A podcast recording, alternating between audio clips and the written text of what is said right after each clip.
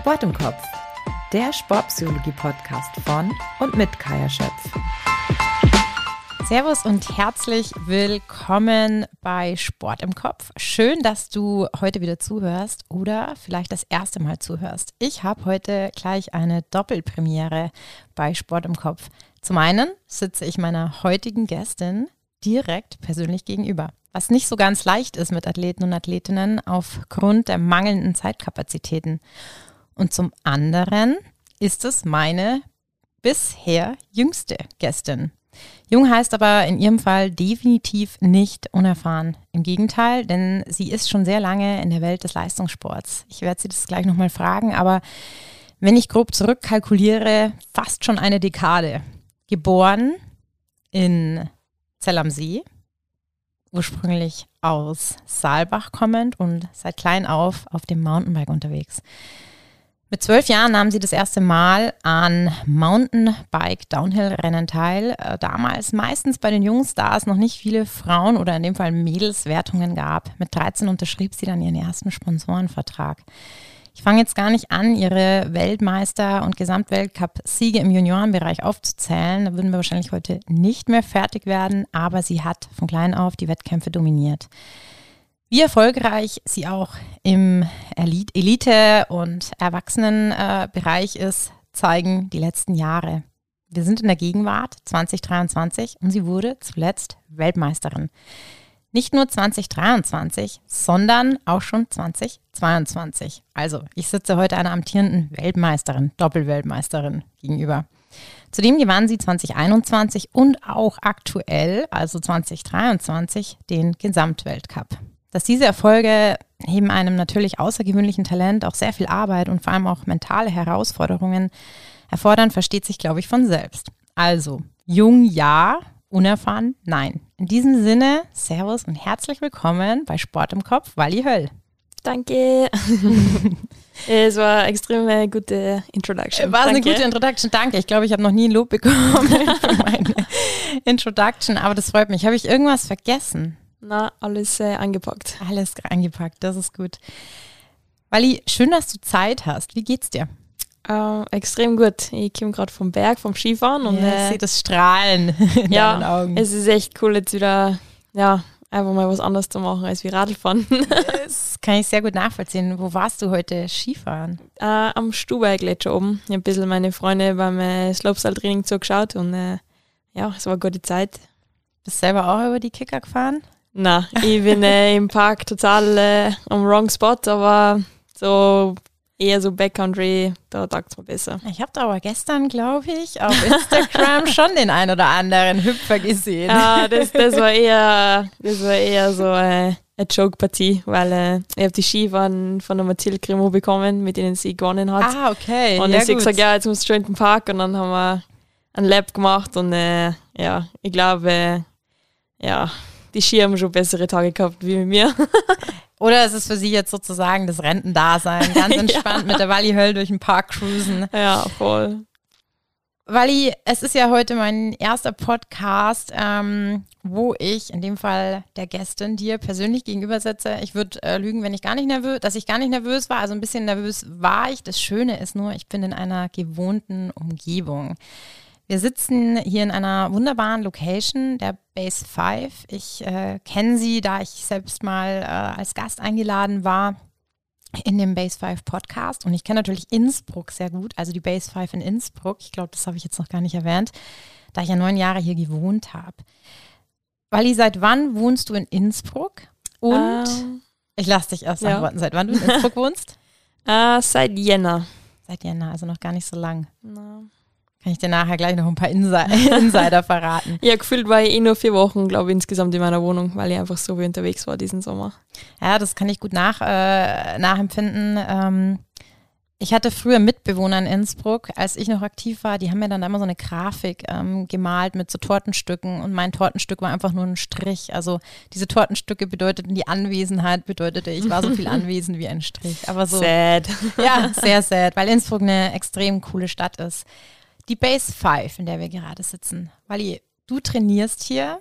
was, deswegen dachte ich mir, es ist vielleicht am besten, du erklärst ganz kurz, was ist die Base 5 generell und was bedeutet die Base 5 für dich? Ja, für mich war eigentlich die Base 5 der erste Stop äh, auf dem Weg äh, nach Innsbruck, mhm. weil für mich war es einfach wichtig, dass ich ein gutes äh, Trainingsumfeld habe. Ja. Und äh, ich habe gewusst, dass ich früher bei Crankworks immer so Physio und alles äh, quasi da waren und äh, uns betreut ja. haben.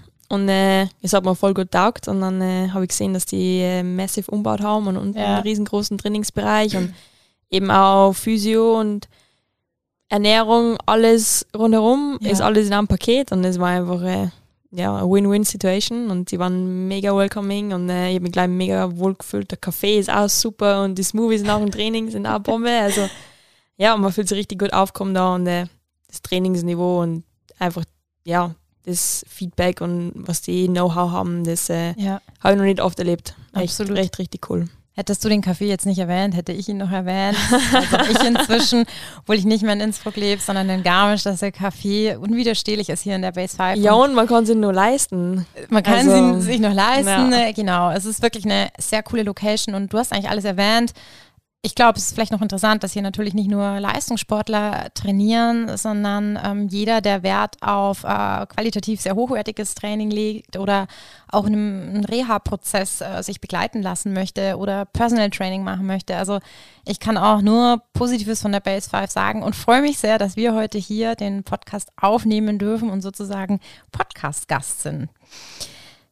Wally, du machst Mountainbike Downhill. Ich glaube, jetzt gibt es vielleicht den oder die andere Zuhörer, Zuhörerin, die nicht so ganz wissen, worum es da geht. Wie würdest du erstmal Mountainbike Downhill in drei Worten beschreiben?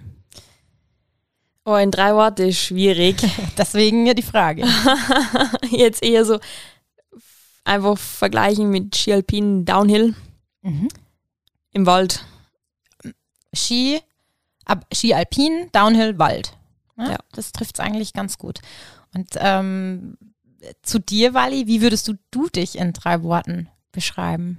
Oh, äh, Fragen werden nicht leichter. Cool. cool. Zielstrebig. Mhm. Teilweise noch ein bisschen unsicher mit mir selber. Mhm. Das war jetzt kein Wort, aber. Unsicher? Beschreibung. Ah ja, Beschreibung. Adjektiv. das passt. Ähm, Einfach, glaube ich, eine gute Person zum Abhängen. Mhm. Schön. Zielstrebig, unsicher, gute Person zum Abhängen. Wir kennen uns noch nicht so lange, aber so auf den ersten äh, Augenblick würde ich das jetzt ähm, unterschreiben.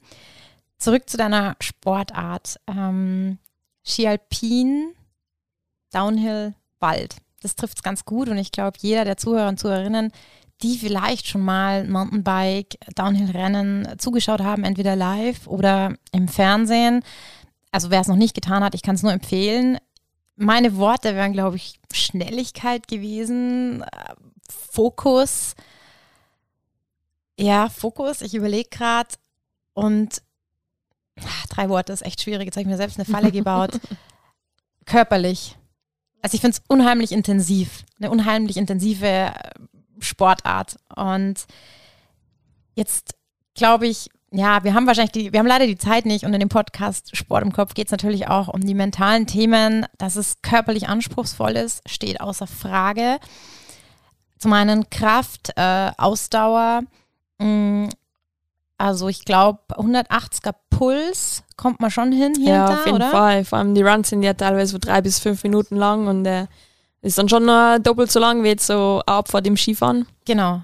Und äh, du musst einfach das ganze Wochenende überleben. Also du ja. fährst ja nicht nur einen Tag, sondern du hast einen Tag Training, dann einen Tag Training und Quali und dann äh, zwei Rennläufe, ja. einmal ein Semi-Run und einmal ein Final-Run. Und äh, ja, ähm, es passiert leider schon öfters, dass man mal crasht und so. Und man muss einfach schauen, dass man ja bis zum letzten Tag äh, überlebt, überlebt und frisch bleibt.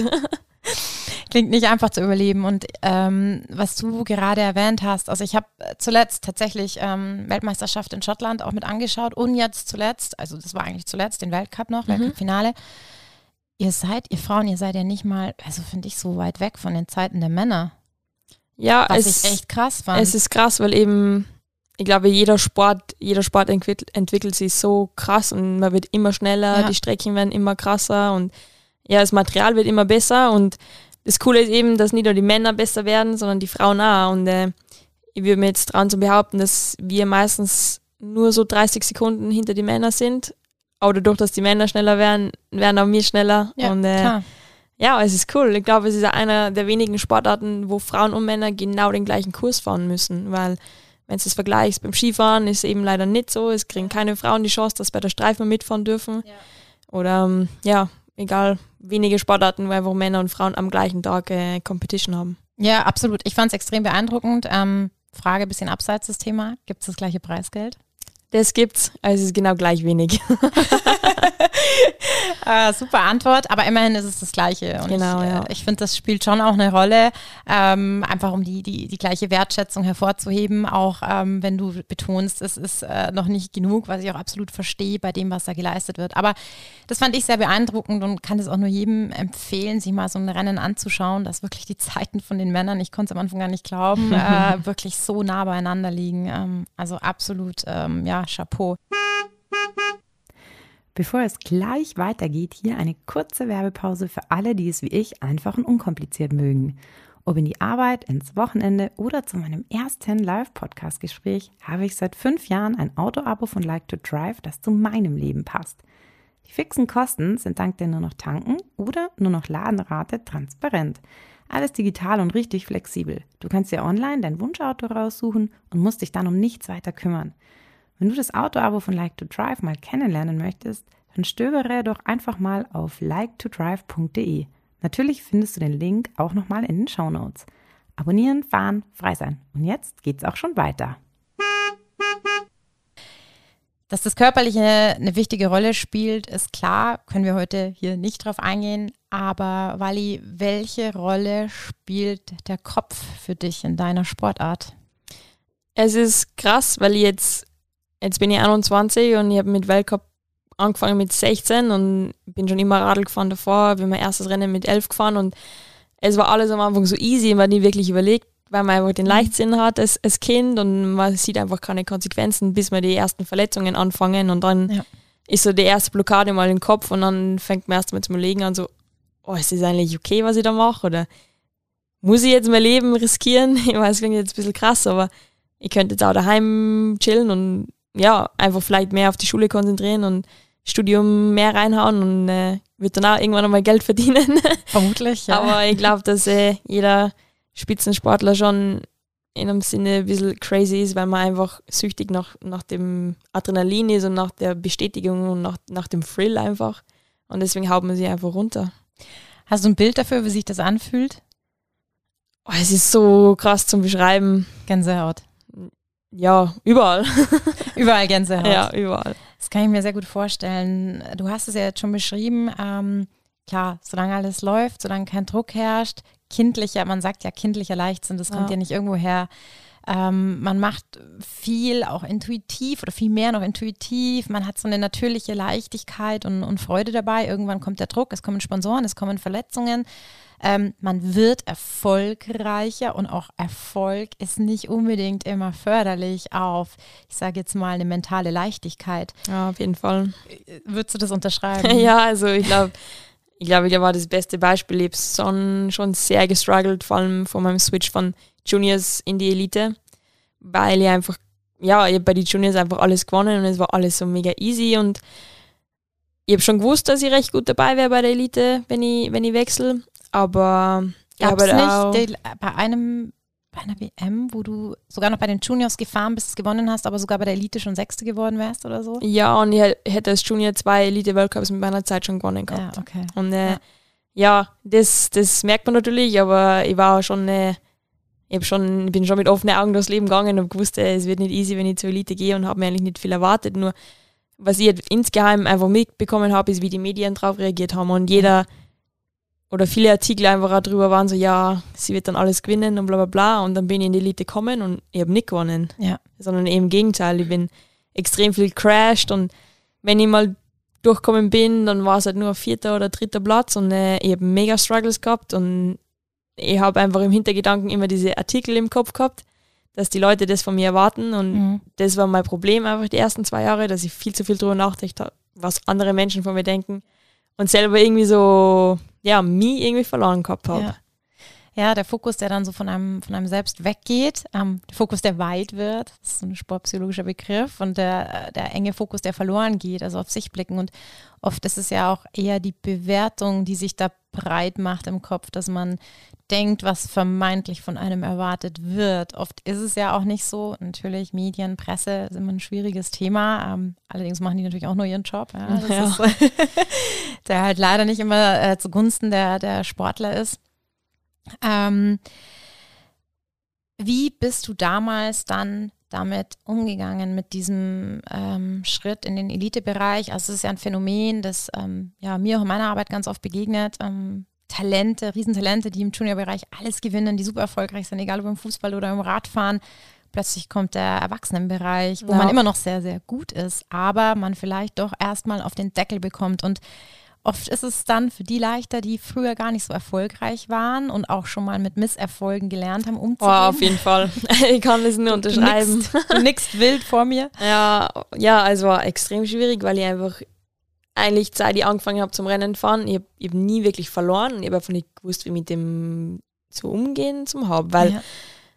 ich bin ins Ziel gekommen, ich war mega pisst und ich war auf einmal sad und ich hätte heulen können und ich habe noch nie geheult beim Rennen. Ja. Und einfach nur, weil ich mit meiner Performance nicht zufrieden war. Und dann ist das schon krass, weil du bist dann nicht äh, Junior oder ja, wenn du ins Ziel kommst, du hast extrem viel Aufmerksamkeit auf dich. Du hast die Kamera in deinem Gesicht, du hast äh, die ganzen Zuschauer, du, du musst den anderen natürlich Respekt zeigen und denen gratulieren, aber wenn du einfach 18 bist und vorher noch nie verloren hast, dann äh, ist es in dem Moment extrem überwältigend und ich habe ein Rennen gehabt und es tut mir jetzt noch immer extrem leid. Ich bin ins Ziel gekommen, ich habe die Quali gewonnen gehabt und bin ins Ziel gekommen und war Sechste. Und äh, ich habe einfach e-, sofort aus dem Zielbereich fahren müssen, ohne dass ich stehen bin und den anderen gratuliert habe. Und das war mir dann auch so doof. Und ich bin nach dem, nach dem Rennen zu denen hin und habe denen natürlich gratuliert, aber in dem Moment hat es mir einfach die Lichter ausgeschaltet. Die Sicherungen durchgebrannt, ja. Voll und, und ich wollte einfach weg und ich wollte einfach nicht, dass alle sehen, dass ich gleich zum Heulen anfange. Ja, ja. Und im Nachhinein denkt man so, ah, das war jetzt nicht cool von mir und ja, klar, aber zum Glück, man muss das einfach lernen und äh, ich bin froh, dass, das, äh, dass ich das so gelernt habe. Und äh, ich habe denen dann trotzdem gratuliert danach. sie werden es sie dir verziehen, ja, verziehen haben. Und du hast ja, als du dich beschrieben hast, in drei Worten gesagt, ähm, eigentlich bist du ja ein, Men ein, guter Mensch, mit dem man ja. gerne Zeit verbringt. Wally, wie hast du es gelernt, mit diesen Niederlagen umzugehen? Was waren für dich da vielleicht so die wichtigsten Faktoren? Oft ist es ja gar nicht so viel, oft ist es ein Schlüsselerlebnis oder manchmal legt es einfach den Schalter um, dass man Dinge anders bewertet. Was war da für dich ausschlaggebend? Ja, für mich war eigentlich am Anfang immer das Problem, dass ich meine Performance eben durch die Platzierung mhm. bewertet habe. Und äh, da war eben nur in meinem Kopf war Platz 1 bis 3 und 4 und 5 ja, okay und danach interessiert sowieso niemanden und es war eigentlich ganz egal, ob ich jetzt das ganze Wochenende mega gut gefahren bin und eine extrem gute Quali gehabt habe, weil ich habe immer gute Qualis. Also ich habe nie eine Quali, die außerhalb von die Top 3 ist und das habe ich einfach komplett ignoriert. Und äh, dann im Rennen, ja, war leider Sturz dabei, aber das hat irgendwas nicht, nicht funktioniert und ich habe dann nur an den einen Run ja. mich gemessen ja. und das war dann, okay, entweder ich bin gut drauf oder ich bin schlecht drauf, aber ich habe nicht das, das ganze Wochenende gesehen. Look at the bigger picture. Ja, eben. Und ich war einfach so in einem Tunnel drin und habe nur an die Platzierungen gedacht. Und äh, ja, es hat einfach nicht funktioniert. Und dementsprechend, ja, habe ich ja dann keinen Spaß mehr gehabt. Ja. Und ich habe nicht wirklich ja, Lust gehabt, auf die Rennen zu sein, weil ich einfach so Angst gehabt habe auf dieses letzte Ergebnis, auf den letzten Run, weil es wird sowieso nichts. Ja. Und äh, dann, ich weiß noch, ich bin dann zwischen zwei Rennen eine Woche mit einer Kollegin aus Israel, der Noga Karem, auf Urlaub gewesen zum Biking und wir sind einfach nur Laps gefahren und einfach nur Spaß gehabt. Und äh, ja, ich bin dann zum Rennen gegangen und auf einmal war ich wieder in die Top 3 drin und mir war das so wurscht, ob es jetzt dritter oder zweiter ist oder so, sondern ich war einfach wieder back und habe einfach dieses, ja, einfach den Spaß wieder gehabt und äh, das habe ich diese Saison einfach extrem gemerkt, dass ich muss meine Performance einfach anders measuren und ja. es ist jetzt egal, was für Platzierung ich habe. Klar, es ist cool. Klar, du kriegst Preisgeld, du kriegst einen Bonus von deinen Sponsoren, du kannst viel Geld machen oder eben wenig Geld machen, je nachdem, was für Platzierung du hast. Aber im Endeffekt musst du einfach deinen Progress sehen. Ja. Und äh, auf das habe ich heuer viel mehr geschaut und auf einmal ist einfach der Knopf platzt. Ja, ich glaube, eine Sache, die du, die du beschreibst in den Ausführungen, ist, dass wenn man den Fokus so aufs Positive verliert, also auf Look at the bigger picture, was passiert eigentlich auch alles Positives und Gutes um mich herum und das ist so ein, so ein bisschen, das ist auch eine, eine, eine Leistungssportler-Mentalität, würde ich sagen, ist ein Perfektionisten. Ähm, ja. Das heißt, man schaut erstmal dahin, was läuft schlecht. Wie kann ich das verbessern? Wie kann ich das verbessern? Ähm, anstatt darauf zu gucken, was, was, was läuft eigentlich gut, was mache ich gut, was macht mein Team gut, mein Umfeld gut. Und man darf ja auch nicht vergessen, die Konkurrenz ist ja auch nicht so schlecht auf dem Niveau. Das heißt, auf du, jeden Fall. Du ja. bewegst dich in der absoluten Weltspitze und trotzdem ist man so selbstkritisch mit sich selbst. Ja, es ist krass, mal auch jetzt so, ich bin jetzt Nummer eins im Ranking, ich habe die WM gewonnen, ich habe Overall gewonnen, ich bin zurzeit einfach die beste Bikerin, aber ich fühle mich einfach nicht so, weil keine Ahnung, ich, ich schaue noch immer zu meinen Heroes auf, ob, obwohl ich die beim Rennen schon mal geschlagen habe. Und für mich bin ich noch immer nicht da, wo, wo sie für mich in meinem Kopf sind. Und äh, ich glaube, das dauert oder vielleicht kommt es auch nie, dass man so checkt, so, ah krass, ja. man ist eigentlich da, ja, number one in the world at the moment. Und ich glaube, es ist andererseits auch gut, dass man nicht denkt, okay, ich bin die Nummer eins und äh, ja, let's go. ich finde es ich find's voll schön gerade, ich weiß gar nicht, wie ich sagen soll, ich finde es voll schön, wie offen und ehrlich du wirst und ich glaube, du sprichst gerade so viele an, ähm, diese, diese Situation, man, man weiß, man ist der Beste und man fühlt es aber nicht. Also das heißt, kognitiv weißt du das, ja klar. Ich meine, jeder sieht es auch. Du fährst den Regenbogenstreifen und Wahnsinn, aber selber spürst du es nicht. Das heißt, selbst ja. der weiße Anzug mit den Streifen, es ist was anderes, was man sieht und was man fühlt. Und ähm, das ist ganz wichtig, dass man diese Diskrepanz auch versucht zu minimieren. Und ja, was ich da ganz oft äh, Athleten empfehle, ist, dass man wirklich im Nachhinein, wenn der Rummel vorbei ist, auch nochmal mit Family and Friends vielleicht so eine kleine persönliche Feier macht, das einfach ja. nochmal genießt und, und setzen lässt und weil in dem Rummel mit Interview und Medien und super vielen fremden Leuten, das ist ja auch was ganz was anderes. Und damit sich das emotional wirklich auch verfestigt, weil du darfst schon sagen, du bist aktuell die Beste der Welt, du bist es schlichtweg. ja, also. aber sogar jetzt äh, ist ganz ungut, wenn ich das unangenehm. Aber ich glaube, ich glaub, es ist ja gut, wenn man es mal ausspricht, weil ja. man, man darf es jetzt sagen. Und ich glaube, das Problem haben wir dann so am Anfang von der Elite gehabt, dass ich, ich habe ich habe nicht das Gefühl gehabt, ich habe es verdient, wo ich bin oder die Aufmerksamkeit, die ich kriege, weil okay, ich war gut bei den Junioren, aber in, in der Elite habe ich einfach noch nichts zerrissen gehabt und ich habe einfach diese Aufmerksamkeit von, ja, mit Red Bull und mit meinem Team mhm. und einfach, ich habe gewusst, ich kriege viel mehr Aufmerksamkeit wie jetzt Elite-Frauen, die vielleicht jetzt gerade besser performen wie ich und ich habe da fast ein schlechtes Gewissen irgendwie gehabt. Auf der anderen Seite, ich habe es denen ja nicht erzwungen, dass die jetzt aufmerksam, ja, so viel mit mir machen wollen und so. Ja. Ähm, ja, ich habe sicher natürlich auch Glück in der Hinsicht, weil vielleicht ist man einfach ja in der deutschen Szene oder eben wenn man schon früher in Red Bull kriegt, dann ja, ist man vielleicht ein Charakter, den man besser verfolgen kann wie manche anderen Athleten, die leider halt nicht einen Charakter haben, der so ja offen ist vielleicht. Mag sein, also gebe ich dir definitiv recht. Die Aufmerksamkeit ist da natürlich auch auf dem Helm. Also jetzt als äh, Red Bull-Athlet oder Athletin, das ist natürlich immer was äh, Spezielles, aber jeder, der dem eine Tür geöffnet wird, ja, ähm, du musst auch reingehen und du musst auch ja. drinnen bleiben können. Und das hast du, glaube ich, jetzt seit dem Juniorenbereich sehr lange geschafft und auch äh, bewiesen, mehrfach. Also es ist jetzt nicht so, dass du äh, plötzlich dieses Jahr jetzt einmal Weltmeisterin wurdest, sondern du bist schon zweifache Weltmeisterin und Gesamtweltcup zweifache. Na, eh, so also, gesehen ist eh, also die letzten drei Jahre waren, waren Bombe. Ich habe jedes Jahr Titel eingefahren und ja, ich bin drei Jahre, war die erste, eigentlich meine erste Elite-Saison war ich leider verletzt. Aber ja, die drei Saisonen, wo ich mitgefahren bin, habe ich jedes Jahr Titel geholt. Also ja, es war schon richtig gut. Es gibt so einen schönen Spruch über Talente. Also du, du hörst sowas wahrscheinlich nicht gern, dass du definitiv ein Talent bist und Talent hast, aber ähm, und ich finde, das ist ein wichtiger Spruch, gerade im, im, also du bist jetzt nicht mehr im Nachwuchsbereich, aber ähm, im Nachwuchsbereich, den ich ganz oft gerne sage, ist Hard Work beats Talent when Talent doesn't work hard. Und mhm. ich glaube, du hast eben, ich habe es ja zur Vorstellung oder zu Beginn schon gesagt, nicht nur das Talent, sondern einfach auch diese massive harte Arbeit, ähm, auch abseits vom Rad, das Training. Du hast dich bereits nach Verletzungen zurückgekämpft. Jeder, der, der das schon mal hatte, weiß, wie viel Arbeit das ist, wie viel Disziplin, wie viel, wie viel Frustration man auch umgehen muss, wie, wie viel Zweifel, Selbstunsicherheit. Ja. Und eben die, die mentale Komponente, an der man auch arbeiten muss. Weil inwieweit arbeitest du denn daran? Also ähm, mich würde interessieren, wann hast du dir vielleicht zum ersten Mal Gedanken gemacht, dass du daran arbeiten kannst? Arbeitest du überhaupt daran, auch präventiv oder dann immer nur, wenn es brennt?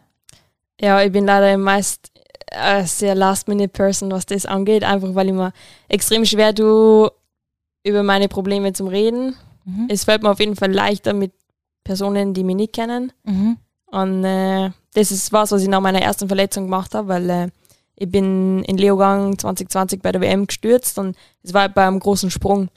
Und dann natürlich war das erste Mal, wo ich mir überlegt habe, so, okay, äh, ich fühle mich jetzt gerade nicht so wohl beim Springen und äh, wieso habe ich jetzt diese Blockade im Kopf und wie ist es passiert und wieso ist es passiert und mhm. was kann ich jetzt machen, dass ich einfach weniger Schiss habe und ich habe echt äh, wirklich lang gebraucht, weil sonst früher Sprünge waren immer einer meiner ja, Spezialitäten. Spezialitäten. Ja. Also bei als ich Juniorin war, habe ich die Elitefahrerin oft drüber gezogen, weil die mir einfach vertraut haben, weil ich einfach immer extrem safe war beim Springen. Mhm. Und jetzt auf einmal war ich so, wow, ich brauche jemanden, der mir hilft.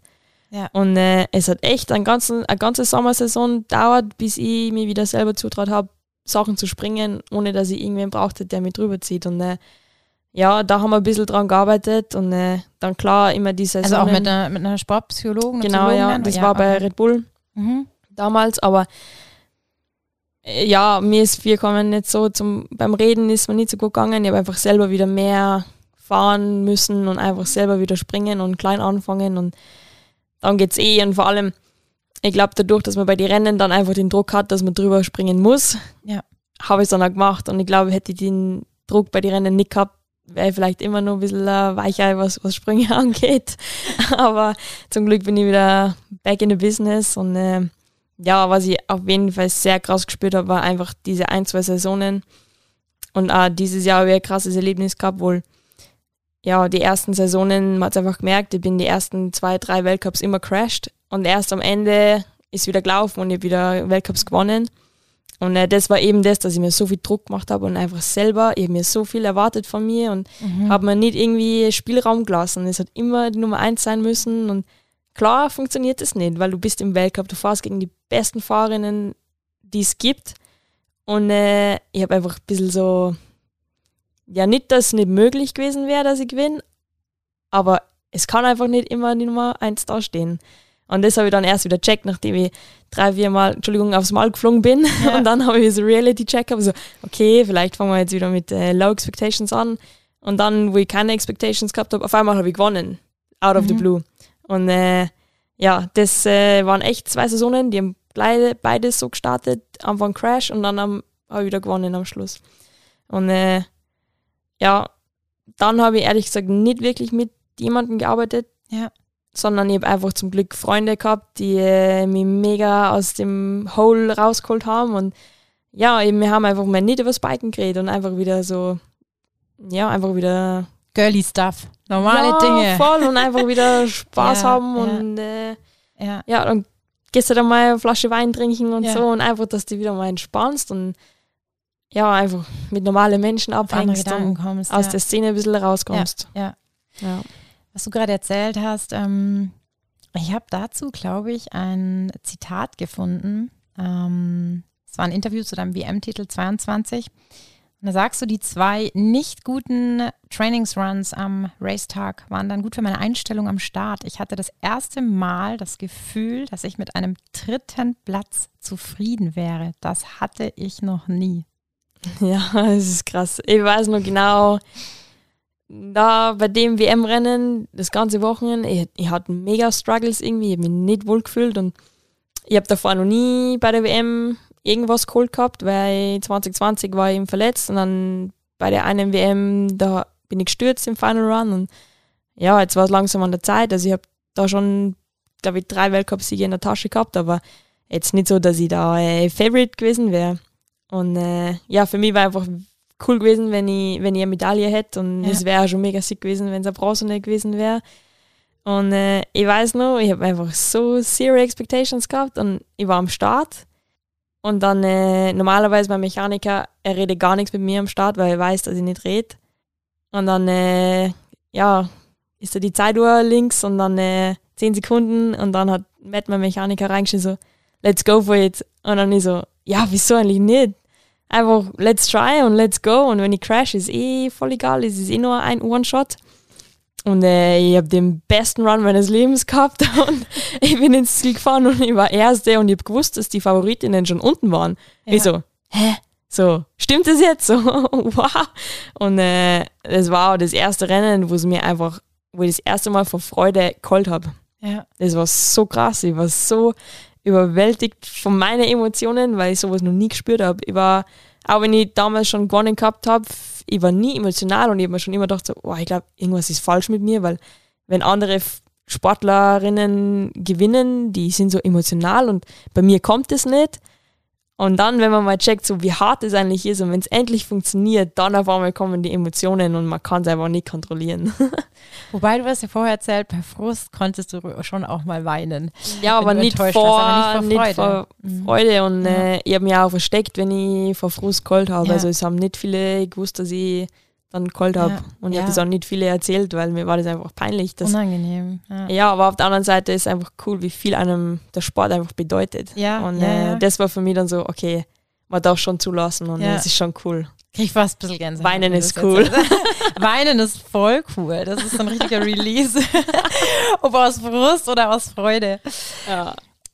Jetzt war das ja so, ein, so, ein, so eine Situation und du hast gerade erzählt, wie das dann am Start für dich war. Und das ist ja auch heute in, in, dem, in, dem, in der Folge das, das Thema, ähm, das optimale Wettkampfniveau. Also sprich der psychische und emotionale Zustand, der oft so das Zünglein an der Waage ist, ob man am Tag X ähm, ja, abliefern kann oder eben auch nicht.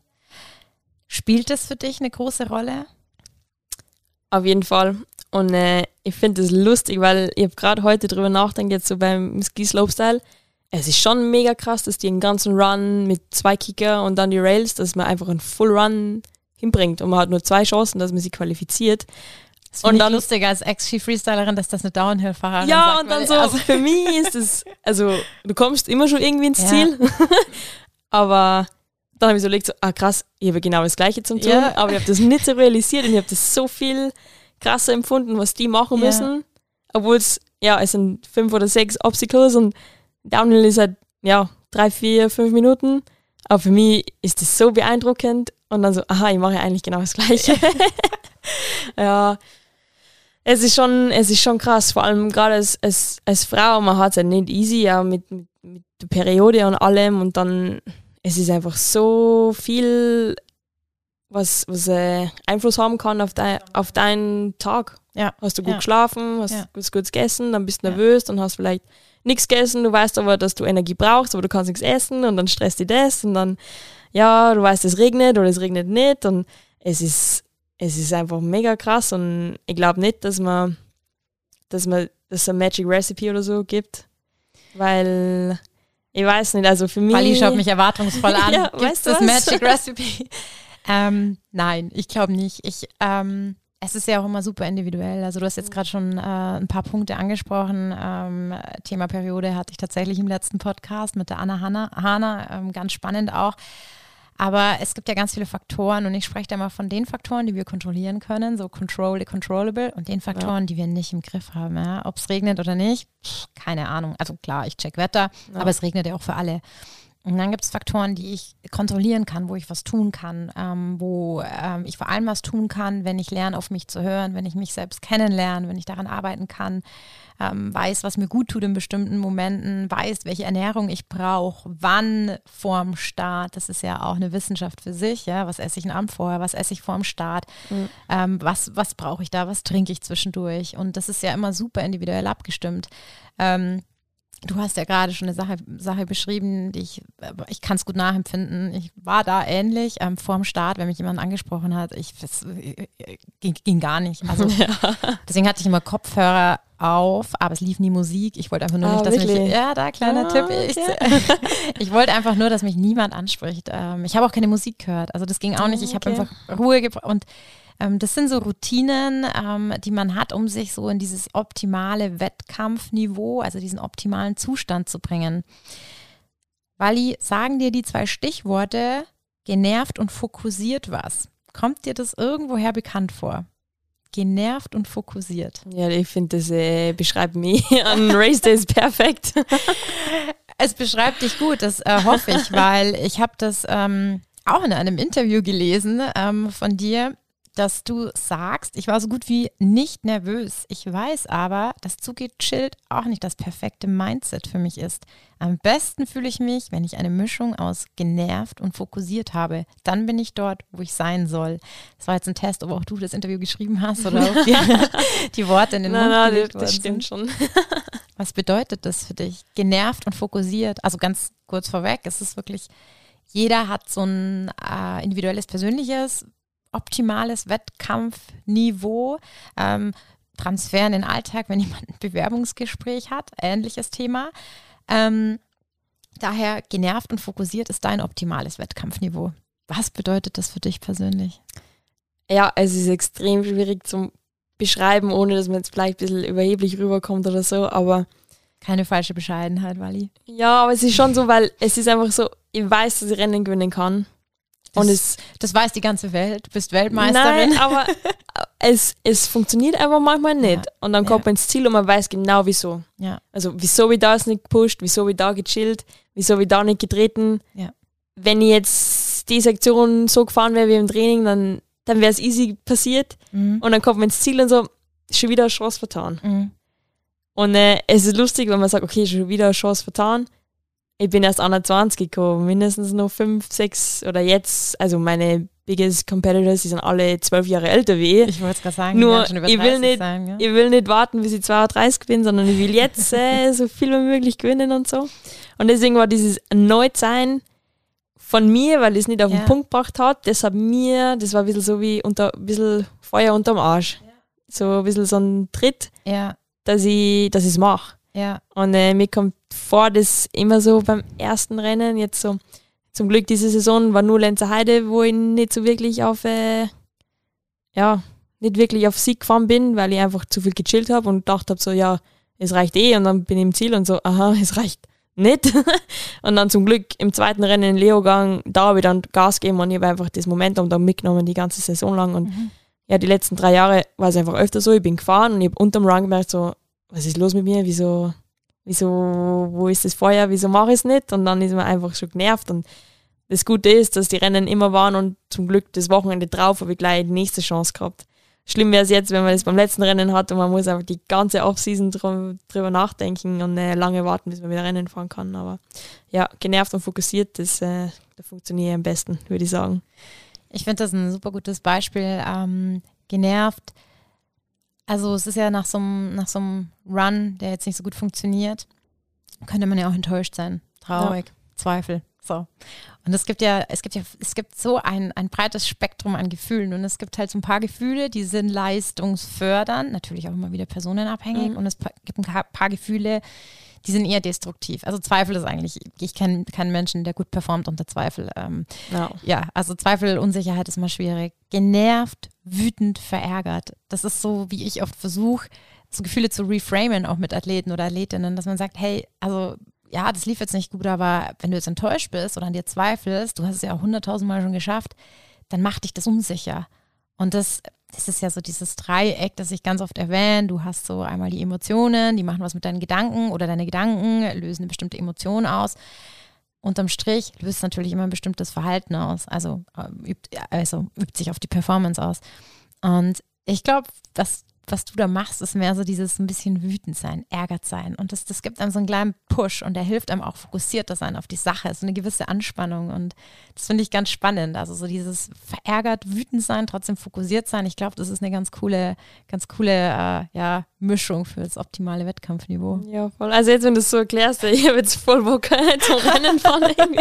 Vor allem, weil es einfach... Jetzt machen wir noch ein bisschen Off-Season. Ja, jetzt muss ich noch ein bisschen relaxen, jetzt wo ich noch kann. Aber ähm, ja, es ist extrem cool, wie du, wie du das erklärst, vor allem, weil die Szene, wo wir sind, oder Mountainbike-Szene, Downhill-Szene, alle Mädels, die mitfahren, die sind alle mega cool. Ja. Und das, das Coole ist eben, dass man nicht genervt ist, wenn eine bestimmte Person gewinnt oder schneller ist wie einer, sondern man ist einfach nur auf sich selber voll pisst und genervt und weil man auch weiß, man kann es besser und am Ende vom Tag, du fährst ja nur gegen die Zeit und es ist zum Glück kein Massenstart oder so und äh, ja, du kannst die anderen nicht kontrollieren, aber du kannst an dem arbeiten, was du machst. Und äh, wenn du eben ja, das bisschen extra den, den Arschtritt hast Ja. von dir selber, dann äh, ist es wichtig, dass er von dir selber kommt, dann wird es ja irgendwann funktionieren. Und äh, ich bin froh, dass das dann, dass ich äh, von Frust das dann ein bisschen umlenken habe können auf äh, ja, genervt sein. genervt sein, verärgert sein. Ja, und ich glaube, was, äh, also natürlich, ähm, du bist jetzt, ich glaube, ich habe am Anfang fast zehn Jahre, oder? Im Wettkampfbusiness. Ja, voll. Ja, das ist Mit elf, Eine ja. Dekade. Wahnsinn, hey. 2013 war mein erstes Rookies Cup Rennen. Ich Ja. könnte jetzt auch so einer über 30-Jährigen gegenüber sitzen, aber nein, weil die Hölle ist 21. ja. Ja, Wahnsinn, äh, langjährige Erfahrung und da ist es ja oft so, dass man auch intuitiv und instinktiv so Mechanismen ähm, auch entwickelt. Man probiert was aus ähm, und plötzlich merkt man, boah, wenn ich genervt bin und wenn ich mich darüber ärgere, das funktioniert. Und Ja. Eine Positiverfahrung bewirkt ja wieder, das werde ich wiederholen. Dieses Verhalten werde ich wiederholen. Und das sind, sind natürlich Erfahrungen, die man über so eine lange Zeit auch sammeln kann. Und wenn man auch darauf achtet, dass man ja auch lernt, sich kennenzulernen, also auf sich hört. Ähm, nicht nur das, was man sieht, sondern auch Körpersignale. Was passiert da mit mir? Was passiert mit meinen Gedanken? Und wie wirken die sich auf, aus auf mein Verhalten? Das ist auch gar keine so eine Rocket Science. Also man kann das eigentlich, wenn man da mal drauf achtet, Thema Selbstbeobachtung, ähm, ist eine meiner Lieblingsinterventionen, weil die Selbstbeobachtung schon so super viel bewirkt, wenn man überhaupt mal anfängt, sich selbst zu beobachten. Sollte natürlich nicht ausarten, ja, weil dann kommen wir gleich mal in so einen Zwang rein, aber hier und da überlegt, okay, was funktioniert gut, was passiert gerade mit mir, welcher Gedanke würde mir jetzt vielleicht ähm, auch helfen in dem Moment. ja, es ist krass, weil ich habe das probiert, so ein bisschen Routinen zu wiederholen, wenn man Rennen gewonnen hat. Nur irgendwie habe ich mir schwer dann, mich daran zu erinnern, was ich überhaupt gemacht habe. Vor allem, es ist lustig, wenn du, wenn du Rennen gewinnst, dann ist es, es, es war das easiest Rennen überhaupt. Es ist so einfach, Rennen zum Gewinnen, aber es ist so schwierig, zweite, dritte zu werden. Ja. Und ich weiß nicht, was da im Kopf anders ist, aber es ist so easy, was zu gewinnen und gleichzeitig ist das Schwierigste überhaupt. es ist schwierig zu erklären. Ja, ich finde es gerade, ähm, was du gerade gesagt hast, es ist schwierig, sich daran zu erinnern, was du in einem Rennen gemacht hast, das du gewonnen hast. Ähm, ich glaube, manchmal ist es auch gar nicht, dass man sich daran, oder es ist gar nicht wichtig, dass man sich daran erinnert, was man gemacht hat, sondern welches Gefühl hattest du in diesem Rennen. Mhm. Dann bringst du dich wieder in so ein Momentum, in so einen Zustand, der aber Grundvoraussetzung dafür ist, ist dann dieser Flow-Zustand auch, ja, wo Ja. alles läuft, wo sich alles geil anfühlt, wo jede Bewegung intuitiv, automatisch logisch ist. Und oft ist es viel wichtiger, dass man sich ähm, ja wirklich an, den, an, den, an das Gefühl daran erinnert. Und ähm, da wären wir bei den emotionalen Ankern, nennt man das. Ähm, kann ein Bild sein, kann ein Lied sein kann aber auch ein Video sein oder eine Sprachnachricht. Und auch äh, dazu habe ich ein Zitat von dir gefunden, wo du erzählst, dass mein Teamkollege Jamie hat mir dann aber ein Video von mir gezeigt, das ich in Mont Saint-Anne auf seinem Handy an mich selbst aufgenommen habe. In dem sage ich mir selber, dass ich mich nicht stressen soll, alles ruhig und mehr genießen darf und eh alles so kommt, wie es kommen muss. Ich musste dann fast ein bisschen weinen. An solche Dinge denke ich normal nie in den wichtigen Momenten. Ja, ich muss sagen, da war ein bisschen Alkohol im Spiel auch bei, der, bei dem Video. Manchmal brauchst du es, um die Stimmung aufzulockern. Ja, es ist, es ist krass, weil eben, weißt was ich weiß noch mal zu nennen, ich habe den Weltcup gewonnen und Mhm. ich war einfach so happy und einfach auch so stolz auf, auf, auf das, was ich einfach geleistet habe in der Saison. Und ich habe genau gewusst, dass ich brauche das Video 100%, weil ich werde mich so stressen. Und äh, der Weltcup war genau vor der WM, wo ich das erste Mal gewonnen habe und mich so extrem gestresst habe. Mhm. Und äh, ich finde es mega cool, dass Jamie das aufgenommen hat, weil ich habe es noch immer auf meinem Handy. Ich wollte gerade fragen, jetzt, du äh, hast es hoffentlich auf deinem Handy in dem Favoritenordner. Ja, genau. Und äh, ja, es ist, äh, es ist gut zu wissen, wie man einfach drauf ist und man, wenn man das Video sieht, man weiß, man kann voll sehen, wie relaxed ich bin und einfach happy mit, mit meinem Leben und alles läuft super und wenn man denkt, es läuft gerade nicht super und da weiß man nur gestresst, man macht aber trotzdem seinen Sport, man ist mit den coolsten Menschen unterwegs und Ja. oft, oft vergisst man das ein bisschen so, was man für Privileg hat und ja, man lässt sich einfach nur stressen wegen diesem Rennstress, aber man checkt eigentlich nicht, was man eigentlich gerade für eine Chance hat und Ja. Wie cool das Leben eigentlich ist. Und äh, das ist was, was ich auch jetzt ähm, ja, einfach gelernt habe, so zum Checken, so, es ist so cool, was ich mache und es ist so ein riesengroßes Privileg. Und ich glaube, es ist auch krass, wenn man jetzt überlegt, okay, ich bin mit 16 angefangen, den Weltcup fahren und jetzt bin ich 21 und man verändert sich halt einfach als Mensch komplett. Also Ja, klar. da Ich kann man wieder eigenständige Person, kind, der Charakter. Pubertät, voll. erwachsene junge Frau, das sind ja auch wahnsinnige Entwicklungsphasen. Ja, und was da dann natürlich auch ist, auf einmal ist einfach der Hobby auch der Job und Ja.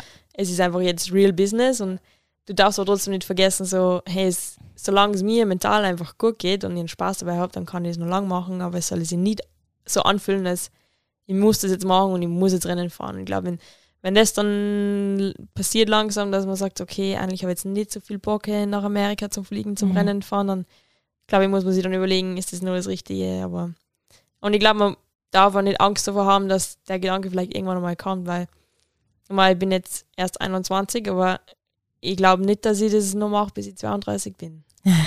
ja, Was machst du denn dann? ich weiß nicht, ich habe jetzt gestern meine erste Uni-Prüfung gehabt, Was studierst du? Äh, Business Administration. Ja. Und äh, Wie lief die Prüfung? gut, ich war in 20 Minuten fertig. Und ich glaube, das, Das ist ein gutes Zeichen. Nein, ich glaube, also ich habe überall was hingeschrieben, es war nicht äh, Ich glaube schon, dass es gut war. Das ist gut, ja, ich war schnell fertig, ich war bestimmt gut. Nochmal ganz kurz auf die ähm, Videobotschaft oder deine eigene Sprach... War es Sprachnachricht oder war es ein Video? Es war Video, War, war ein ja. Video, okay. Ähm, egal, ob du ein Glas Rotwein hattest oder nicht. Ähm, ich finde es ein super Tool. Ich werde mir das für meine Arbeit mit anderen Athleten und Athletinnen merken, dass sie eine eigene Videobotschaft von sich aufnehmen. In einem Zustand, wo sie über ein Erlebnis äh, berichten, wo dieser Flow da war, weil man kann den ganz schwierig künstlich erzeugen, dieses, also dieses Gefühl. Und ähm, es ist so ein emotionaler Anker, also so eine Videobotschaft, die du aber mit einem sehr starken emotionalen ähm, Zustand, mit einem ganz intensiven Gefühl Auf jeden verbindest. Fall. Ich habe davor nämlich immer Renntagebuch geschrieben und wenn du schreibst, klar, du kannst emotional, Emotionen gut beschreiben, aber Video zeigt einfach nochmal, wie sehr du smilest und deine Augen glitzern. Genau, Also ganz, genau. Das ist ganz anderes. ist ein super schönes Tool, aber es ist eh schon Profi, Renntagebuch da. aber finde ich eine, eine super schöne ähm, Idee äh, und es, es geht ja um diese kleinen Drehschrauben, aber so ein Video zu haben, so im, in, der, in der Hosentasche und sich sowas vom Rennen nochmal kurz anzuschauen, um sich in diesen Zustand, weil es löst dieses Gefühl auch wieder aus. Wie würdest du denn jetzt dieses Gefühl, also wie du jetzt gerade beschrieben hast, ja, ergibt sich bei mir schon ein Bild von dem Gefühl, aber wie würdest du dieses Gefühl, was war da? Wie hat sich das angefühlt? Weil es war einfach extreme Leichtigkeit. Okay, perfekt. Es ich hätte gesagt, es ist. Leichtigkeit. So, ja. Ja, extrem. Also Ja. es ist so cool, dass, dass man sich so fühlen kann. Ja. Und äh, ich finde es schade, dass man nicht öfter im Alltag hat, aber ich finde es auch gut, dass man dann appreciated, wenn es passiert. Ich wollte gerade sagen, vielleicht ist das auch gut, weil Ja. sonst weiß man es gar nicht so wertzuschätzen. Und ähm, ja, schön, wie ich dich jetzt gerade hier, ich, ich darf dich ja beobachten und ähm, wie du gerade erzählt hast, war bei mir sofort da, boah, Leichtigkeit. Und ja, schön, dass sich das auch ähm, er, ergänzt und du das auch so bestätigen kannst. Du hast jetzt auch gerade beschrieben zum Schluss, was ich auch total schön fand, äh, Thema Dankbarkeit, also auch diese, ja, du hast gesagt, Appreciation, also wahrzunehmen, wo bin ich gerade im Leben, was mache ich gerade, ähm, auch ein Momentum, du weißt doch, irgendwann ist es vielleicht vorbei, wobei ich auch da betonen muss, was heißt vorbei, ja, wo sich eine Tür schließt, öffnet sich eine neue, Auf jeden aber Fall, ja. es ist natürlich, äh, oder es ist ja wichtig, da in diesem Momentum gerade zu bleiben, aber es auch immer mal wieder wertzuschätzen, ähm, weil man dann auch permanent in einem, einem viel positiveren Grundzustand ist. Heißt nicht, dass man den ganzen Tag smilend durch die Gegend läuft, aber es ist ein positiverer, dankbarer Grund- Grundzustand, der, glaube ich, sehr gut tut und ich glaube, davon können sich aber vielleicht auch der eine oder andere Zuhörer, Zuhörerin eine Scheibe abschneiden. Wir jammern manchmal zu viel und vergessen, wie gut es uns ähm, doch in vielen Dingen geht und was auch positiv ähm, läuft. Ja, auf jeden Fall. Also jammern ist extrem einfach und äh, es fällt einem extrem leicht, das zu machen. Und es ist viel schwieriger, glücklich zu sein. Kommen wir vor. Ja, ja, das stimmt. Ich weiß nicht, ob es auch eine, eine Mentalitätssache manchmal ist, aber Jammern fällt leicht. Da fällt uns immer ganz, ganz viel ein. Ich meine, der Klassiker ist ja über das Wetter. Ja. Entweder Ja, es ist voll. zu heiß oder es ist zu nass oder es ist zu kalt. Ähm, es ist ja eh, wie es ist. Aber trotzdem ähm, die Dinge rauszusuchen, die ähm, positiv waren. Das ist auch so eine, so eine kleine Übung, sich am Abend so vorm Schlafen überlegen, okay, drei Dinge, die heute cool liefen. Ähm, ja, aber ich glaube, das ist genau das, was ich ja die Saison geändert habe. Einfach das Positive nehmen und Ja. nicht immer nur an das Negative denken und einfach mal sie trauen, das Positive gut zu finden und äh, selber einfach stolz auf sie zu sein. Das heißt, nächstes Jahr äh, zur WM fahren ähm, mit dem Hintergedanken, hey, Platz 1, 2, 3 ist, wäre cool. Ja, ich habe einfach null Expectations. Das ist noch besser, aber so weit wollte ich jetzt bei dir nicht gehen, da du ja vorhin meinst, du bist sehr zielstrebig. Ähm, nein, du bist Leistungssportlerin, äh, du hast sicherlich äh, Expectations, aber man kann es ja auch anders verbalisieren und es gibt einem ja auch eine, eine, eine gewisse Leichtigkeit, dass du ehrgeizig bist, das steht, glaube ich, außer Frage. Und dann ist es oft ein besser, wenn man mal sagt, nee, ich fahre jetzt mal ganz ohne Erwartungen hin, dass du gut bist. Das steht, Ja, ich, also ich finde es ich find's krass, weil ich kenne viele Sportlerinnen, die einfach auch offensiv sagen, was sie Ja. wollen in Medien und bei Pressekonferenzen und so. Und da gibt es eine Kollegin von mir, die Mona Mitterwallner, die fährt Cross Country Mhm. und die ist krass, weil die sagt bei jedem Interview, sie will den Gesamtweltcup gewinnen und sie hatten noch nie gewonnen. Sie hat schon mal Weltcups gewonnen, aber sie hat noch nie den Gesamtweltcup gewonnen. Aber sie sagt vor der Saison, ich gewinne den Gesamtweltcup. Und äh, ja, es sind einfach verschiedene Charaktere von Sportlern und manche brauchen das und müssen es laut aussagen und Ja. aussprechen. Und äh, ich bin halt eine, die braucht es nicht, weil es reicht, Ja. wenn es bei mir im Kopf ist. Und ich traue es mir eh nicht sagen, weil ich habe dann Angst, dass wenn es passiert, dass ich dann, äh, keine Ahnung, es passiert eh nichts, aber es ist extrem spannend, dass Athleten einfach einen anderen Zugang zu dem haben. Das heißt, in diesem Sinne, äh, Mona Mitterwallner dann als äh, dein Pendant auch irgendwann einladen zum Thema äh, Zielstrebigkeit, Ehrgeizigkeit, aber offensives Herangehen. Ja, es ist mega cool, dass sie das traut und ich ja. finde, es braucht auch der Sport. Also Ja. ich habe auch viele Absolut. gehört, die so Sophia Gotcha, also ich bin auch extrem großer Fan von Sophia Gotcha und die ist genauso gleich, die, die sagt, was sie will und die traut es zum Sagen und ja, das bringt einfach äh, ein bisschen einen Schwung in die ganze Szene. Ja, ja. Und äh, ja, bei uns im Downhill, wenn es jetzt wer anders sagen würde oder Konkurrentin von mir, dann würde ich mir auch denken, so ja, okay, ja, jetzt habe ich auch klar. Motivation. Jetzt, äh, jetzt geht's ab. Ja, ja. ja, ich finde, es ist ja auch wieder was super Individuelles. Äh, der eine Athlet oder die eine Athletin, die, die braucht es, die anderen vielleicht weniger. Ich habe das auch immer sehr bewundert oder bewundert es, wenn Athleten sagen, ich, ich wäre ich wär Olympiasieger. Ja. Echt, das ist eine krasse Aussage, oder? Ja, also das, da muss man echt die Eier haben, sich hinzustellen Ja, und sagen, hey, ich werde Olympiasieger, ich werde Weltmeister oder Weltmeisterin. Ich bewundere das und finde das total cool, aber auf der anderen Seite, es gibt halt auch Athleten, zu denen passt es einfach nicht, so wie du es gerade beschrieben hast, dass du dich da einfach nicht so wohlfühlen würdest und so. Ähm, ganz wichtig, ähm, es ja, ist immer was Individuelles und jeder muss da für sich so den Weg finden, den er am besten gehen kann oder die er am besten gehen kann. Wally, so langsam kommen wir zum Ende, wobei ich glaube, wir könnten uns wahrscheinlich noch eine Stunde hier unterhalten. Vielleicht machen wir irgendwann mal Folge zwei. Mm, Wie geht die Off-Season jetzt für dich weiter? Also heute warst du Skifahren am Stuber Gletscher. Ich, ich bisher noch, ja doch, zwei Skitouren hatte ich schon im. Sehr Schon vor gut. dem Monat, ja, ja. Ganz wirklich? Früh. Ja, ja, ganz früh. Motiviert. Der Fuchs, ganz früh. Wie geht für dich jetzt die Off-Season weiter? Du wirst jetzt nicht den ganzen Winter im, im Funpark rum äh, cruisen mit Camille's Ski, gehe ich mal von Ja, aus. Das ist äh, wichtig, weil sonst glaube ich, liege ich irgendwo mit dem ACL oder so. Das wäre nicht gut, genau. nein, nein, es, es geht jetzt eh, gerade der Dezember ist extrem stressig bei mir, weil ähm, ich zum ersten Mal in meiner Karriere einen Teamwechsel mache. Okay. Und äh, das wird extrem spannend. Das äh, wird ein neues ja, Umfeld, neue Produkte, Ja. neue Menschen, mit denen ich mich dann auseinandersetzen darf. Ja. Und Spannend. ich habe richtig Bock drauf und ich glaube, das ist jetzt ein richtiger Move und ich bin noch so jung. Es ist äh, Wie lange warst du jetzt im alten Team? genau sieben Jahre Ja, seit ich Weltcup okay, seit- Okay. Also zwei Jahre Junioren und Ja. äh, ja vier Saisonen in der Elite. Ja.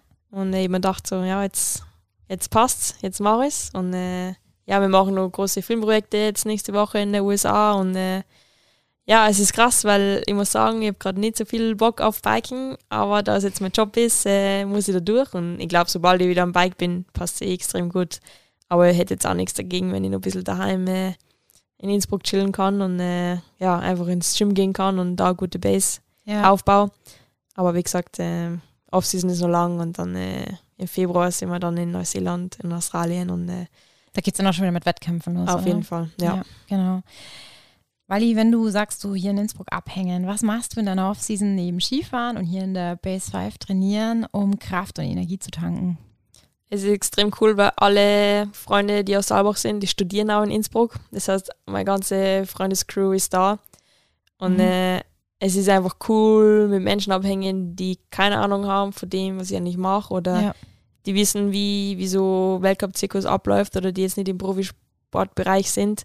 Ja und man einfach über normale Themen redet und am Marktplatz sitzt und äh, Christkindlmarkt geht und Ach, schön, Kaffee trinkt und so. Bald, ja, es ist einfach, ja, es bringt einen wieder so voll äh, auf den Boden und ich habe jetzt auch entschieden eben, dass ich zum Studieren anfange, weil ich einfach gewusst habe, ich, ich brauche irgendwas, was mir jetzt nicht, dass ich abgehoben wäre oder so, aber ich brauche einfach was, was mich erdet ja. und äh, einfach was machen, was normale Menschen auch machen und auch vielleicht also wie ich gestern nervös war bei meiner Prüfung, das ist ein ganz anderer Stress, wie wenn ich am Start stehe. Und ich kann jetzt nicht sagen, was für Gefühl besser ist.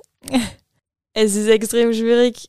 Ich weiß halt einfach, dass ich, wenn ich im Downhill am Start stehe, ich bin 100% ich weiß, was ich mache. Und bei der Prüfung, bei der Uni-Prüfung ist so, ich habe keine Ahnung, ob es genug ist oder nicht. Schöner ja. Transfer an alle, die noch studieren. Also die Wettkampfsituation, ähm, der Vergleich mit einer Prüfungssituation. Ich glaube, Bali, wenn du mal deine zehnte Prüfung geschrieben hast, wird auch die Nervosität weniger. Ich hoffe. ähm, ja, ich glaube, es ist ähm, ja, es ist immer wieder äh, super wichtig, dass man sich ähm, eben auch die Off-Zeiten nimmt, raus aus der jeweiligen Bubble, in der man sich aufhält und sich verschiedene Säulen aufzubauen. Das ist so ja auch diejenigen, die hier schon öfters zugehört haben, kennen das sicherlich auch von mir, sich verschiedene Säulen aufzubauen, ähm, was ich total wichtig finde im Privaten, im Beruf, im Sport, ähm, auch für Leute, die nicht im Leistungssport tätig sind, weil ein Haus steht auch am besten auf Minimum vier Säulen. Es ist mhm. einfach so und es kann ja immer passieren, dass mal eine Säule irgendwie bröckelt und ähm, wenn man sich verletzt, ist es super schön, wenn man weiß, okay, ich mache meine Reha, ich baue wieder auf, aber ich habe ja auch noch mein Studium und mache ja. das dann und das hilft einem total und auch da irgendwo anders kreativ zu sein, glaube ich persönlich, lässt dann auch wieder im Sport noch viel stärker sein, gelassener und mit mehr Ruhe ranzugehen, weil man weiß, hey, es gibt auch noch andere Dinge in meinem Leben. Oh, auf jeden Fall. Also du sprichst es genau an und es ist einfach, ja, ich bin, es war lustig, weil ich war so stolz, wie ich mir eingeschrieben habe so fast verglichen gleich stolz wie zu meinem Weltmeistertitel. Weil einfach so proud war, dass ich es wirklich mache. Und äh, klar, man muss jetzt, man muss irgendwann mal fertig machen, aber ich glaube, so First Step war schon mega sick und ich war mega stoked. Und äh, ja, wie du es gesagt hast, ist einfach so wichtig, dass man nicht jeden Tag, wenn man aufwacht, ans Biken denkt, sondern so sagt, okay, jetzt ist immer das und das und dann geht ins Training und ja, das ist fürs Biken, aber es ist jetzt auch okay, wenn ich an den Tag mal nicht ans Radfahren denke. Und vielleicht kannst du ja für die nächste Prüfung äh, deinen eigenen Transfer ähm, aus dem Sport mitnehmen und in so eine Prüfungssituation fokussiert leicht, und genervt, leicht genervt und fokussiert ranzugehen. Ja. ja. ich würde sagen, ähm, vielen herzlichen Dank, äh, Wally, dass du äh, mit mir hier ein super offenes und authentisches äh, Gespräch äh, geführt hast. Ähm, ja, ich kann es nur noch mal bestätigen. Deine äh, Eingangsworte, mit denen du dich beschrieben hast, ähm, zielstrebig definitiv. Unsicherheit, aber du arbeitest dran, hast extrem viel äh, tolle Erfahrungen auch schon sammeln können und auch extrem viel coole Tools auch schon an der Hand. Und das letzte war eine Person, eine gute Person, mit der man gut abhängen kann. Und in dem Sinne, es war ein, ein sehr schönes Gespräch. Ich sage auch vielen Dank, dass du heute vielleicht zum ersten Mal oder wieder zugehört hast bei Sport im Kopf. Ich freue mich natürlich immer sehr über Feedback und, Anregungen. Die E-Mail-Adresse dazu findet ihr in den Show Notes. Und ja, wenn es euch gefallen hat, hinterlasst gerne ein Sternchen. Und ich würde sagen, wir bedanken uns auch vor allem an der Base 5 für diese coole Location hier. Und wenn ihr mehr über die Base 5 wissen wollt, auch dazu werde ich einen Link in die Show Notes stellen. Wally? Vielen lieben Dank. Servus. Wünsche ich bye. dir, bye bye, wünsche ich dir noch eine schöne Off-Season und wer weiß, wann wir uns das nächste Mal wieder in Innsbruck sehen. Dankeschön. Servus.